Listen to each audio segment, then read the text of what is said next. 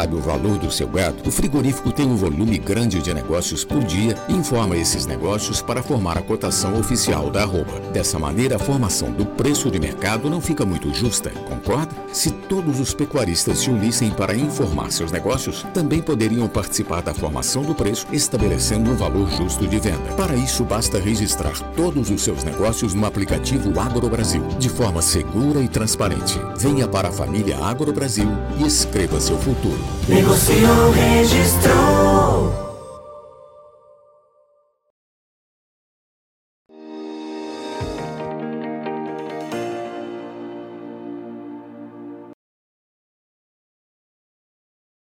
Olá, muito bom dia a você que está conosco aqui pelo Notícias Agrícolas, aguardando pelas informações do mercado do boi.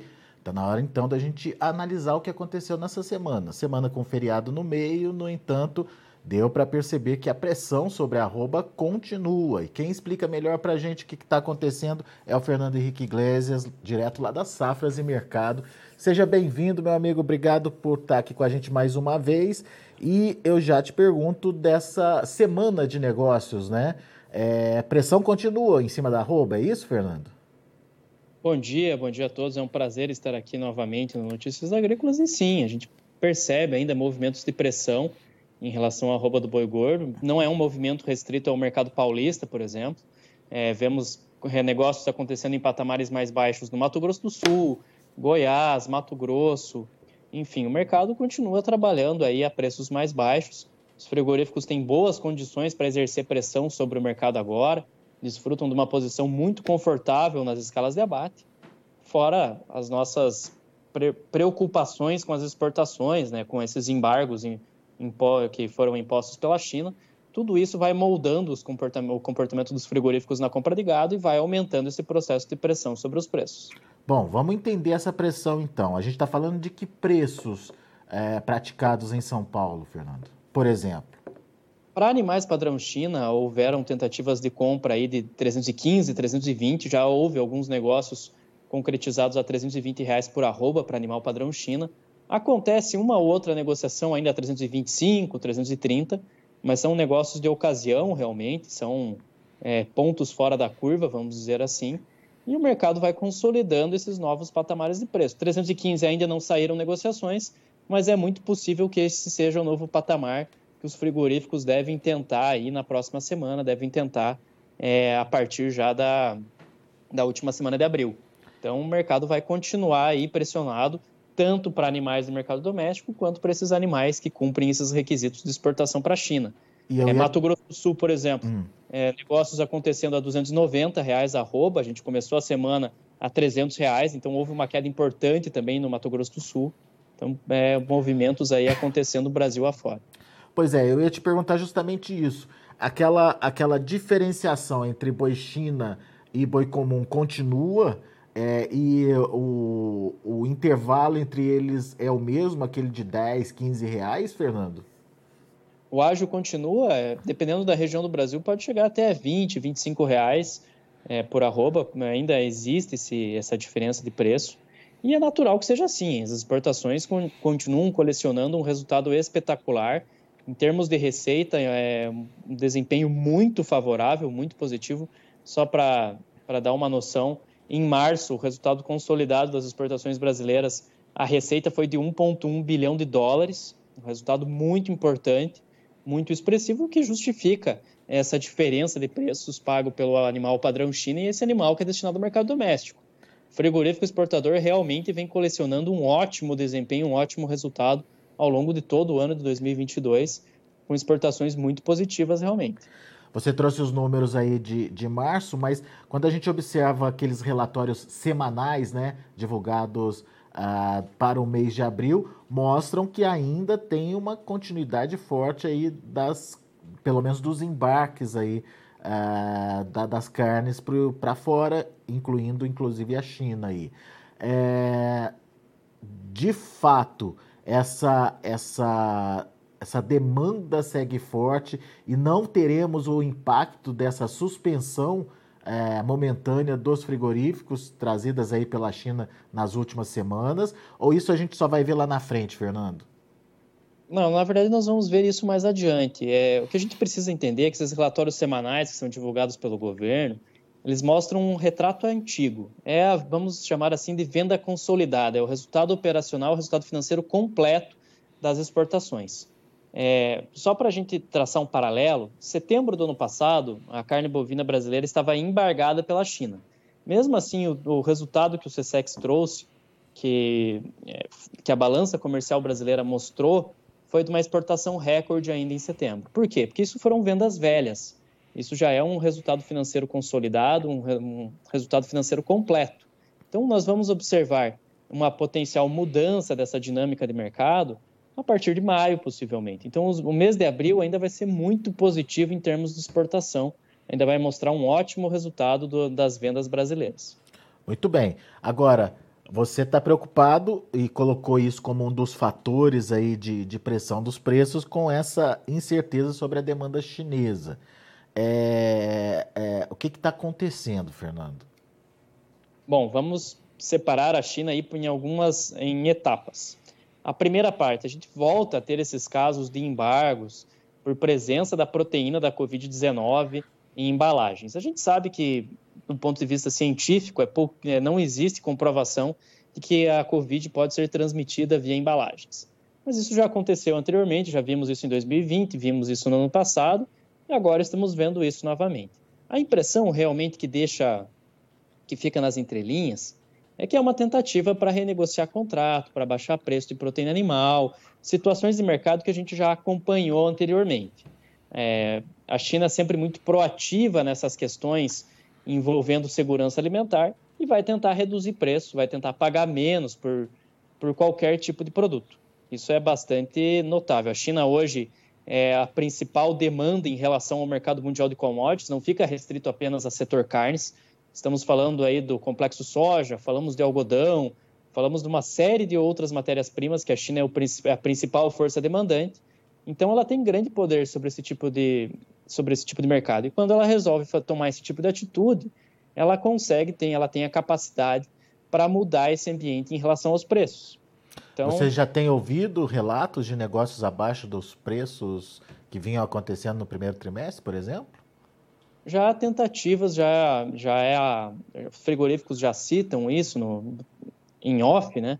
Que há tentativa assim de é, redução de preço, etc. Mas como eu falei, fica apenas por enquanto fica nas entrelinhas, né? Não é algo Declarado, escancarado, né? é algo velado realmente. Então tem que ficar, temos que ficar muito atentos em relação a essa movimentação chinesa no mercado internacional, porque eles têm realmente um poder na formação muito grande em relação à formação de preços. Isso seria um ponto de pressão sobre as cotações aí. Quais os outros pontos que você destaca? Vamos lá. O segundo ponto é aquele que a gente já bateu na tecla algumas vezes, que é basicamente a valorização do real. A gente abre o ano de 2022, o Brasil abre 2022 com o real ali a 5,20, 5,30, em determinados momentos até 5,40.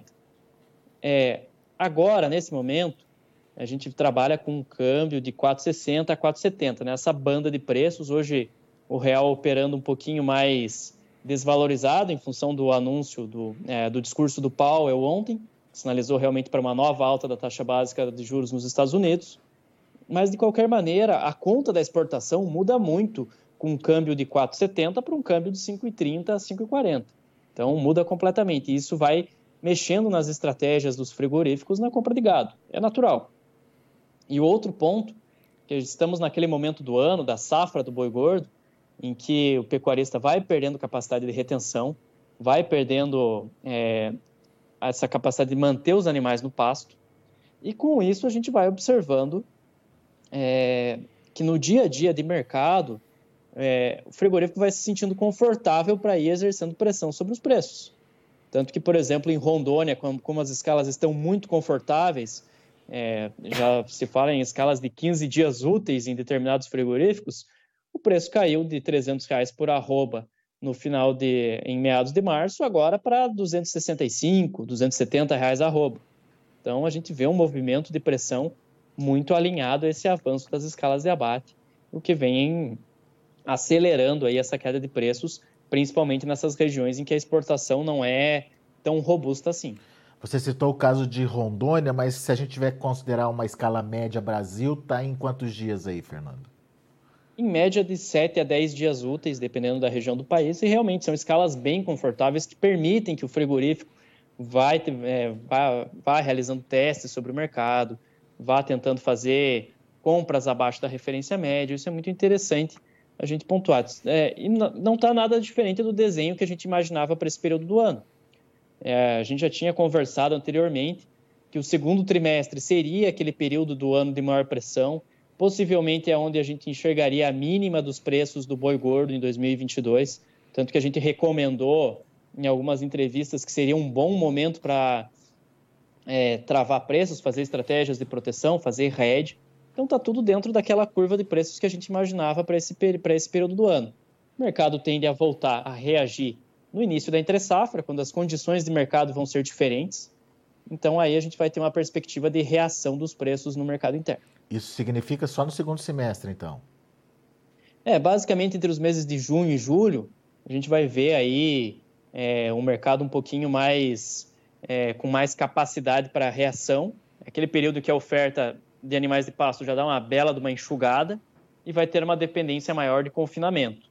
Então, nesse período, vai ter condições melhores aí para a gente ver a escalada dos preços novamente, ver preços mais altos aqui na cadeia pecuária. E tem que pontuar também que primeira quinzena de maio, a gente pode ter algum movimento de reação, mesmo que comedido, em função da entrada dos salários, mais o Dia das Mães. Né? Dia das Mães é uma data comemorativa importante, costuma motivar a demanda. É, isso é bem lembrado.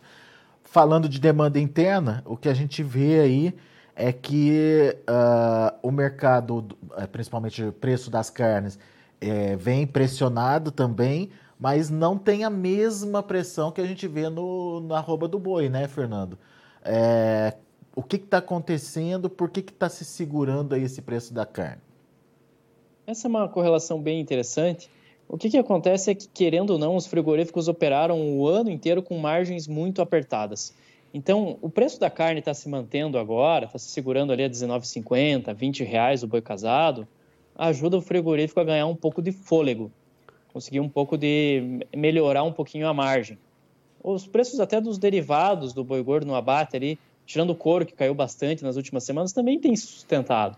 A gente vê um ou outro movimento de pressão sobre as farinhas, etc., mas eles, os preços estão se segurando. A gente está num ano de abates ainda em nível baixo, historicamente baixo, vai ser é, ligeiramente acima de 2020 e um pouquinho mais em relação a 2021, que teve um período bem é, de disparidades em função do embargo. Mas de qualquer maneira, estamos vendo aí os frigoríficos num momento que eles estão conseguindo recuperar um pouquinho de margem, recuperar um pouco da receita. Um ano que foi realmente muito complicado em relação a isso. É, como a gente já, já abordou aqui, consumidor brasileiro ele não consegue absorver mais reajustes da carne bovina no varejo. Não tem como, é tá impraticável realmente. A perda de poder de consumo é muito grande em 2021 e 2022 e persiste aquela migração para proteínas mais acessíveis, como frango, como ovo. E essa dinâmica vai se manter em todo o ano de 2022. Muito bem, então a gente tem uma pressão menor sobre a carne, com uma pressão maior sobre a arroba do boi, justificando aí uh, uma relação, ou pelo menos uma margem, eh, se não confortável, mas pelo menos menos eh, ruim do que estava antes, certo? Exatamente isso, já dá uma, um fôlego para o frigorífico. Como eu mencionei, as receitas de exportação são espetaculares, mas uma importante parcela dos frigoríficos brasileiros não são exportadores. E nesse ano o que a gente vai observar novamente que vamos observar novamente é um crescimento da disparidade entre os frigoríficos que exportam e aqueles que só operam no mercado doméstico. Então, aquelas questões de médio e longo prazo que podem virar em mercado cada vez mais concentrado, isso tem que continuar no radar, que realmente existe uma tendência de que isso aconteça. Boa, Fernando. Meu amigo, mais uma vez, muito obrigado, viu, pela sua participação conosco aqui no Notícias Agrícolas, sempre pontuando coisas importantes aí para o pecuarista nesse momento de tomada de decisão. Volte sempre, Fernando. Eu que agradeço, um ótimo final de semana a todos e até a próxima, pessoal. Valeu, até a próxima. Tá aí Fernando Henrique Iglesias, Safras e Mercado, aqui com a gente no Notícias Agrícolas. Deixa eu passar para vocês como é, estão andando as negociações lá na B3. é, de um modo bastante lento ainda, você vê pelo horário do, das negociações. Abril, o último negócio aconteceu às 9h29, 329 reais, ainda negativo, 0,2%. O maio, é, trabalhando aí a 322,20, é, essa é um pouco mais recente, das 11h29, com alta de 0,36%. O junho, 8,1 é a referência uh, da, da, praticamente da abertura do mercado, 323 reais, alta de 0,25%. E o agosto nem mexeu, nem mudou ainda, R$ 313,75, também referência da abertura dos negócios. O boi gordo indicador CPEA fechou de, o, o dia, dia 20, né, antes do feriado, R$ 331,40, com queda de 0,6%. E você viu aí o Fernando falando que já acontecem negócios na casa dos 320 reais em São Paulo. A gente vai ficando por aqui, agradeço a sua atenção e audiência. Lembrando que o Notícias Agrícolas está há 25 anos ao lado do produtor rural. Participe das nossas mídias sociais no Facebook Notícias Agrícolas, no Instagram, arroba Notícias Agrícolas e em nosso Twitter, arroba Notiagre. E para assistir todos os nossos vídeos, se inscreva no YouTube e na Twitch Notícias Agrícolas Oficial.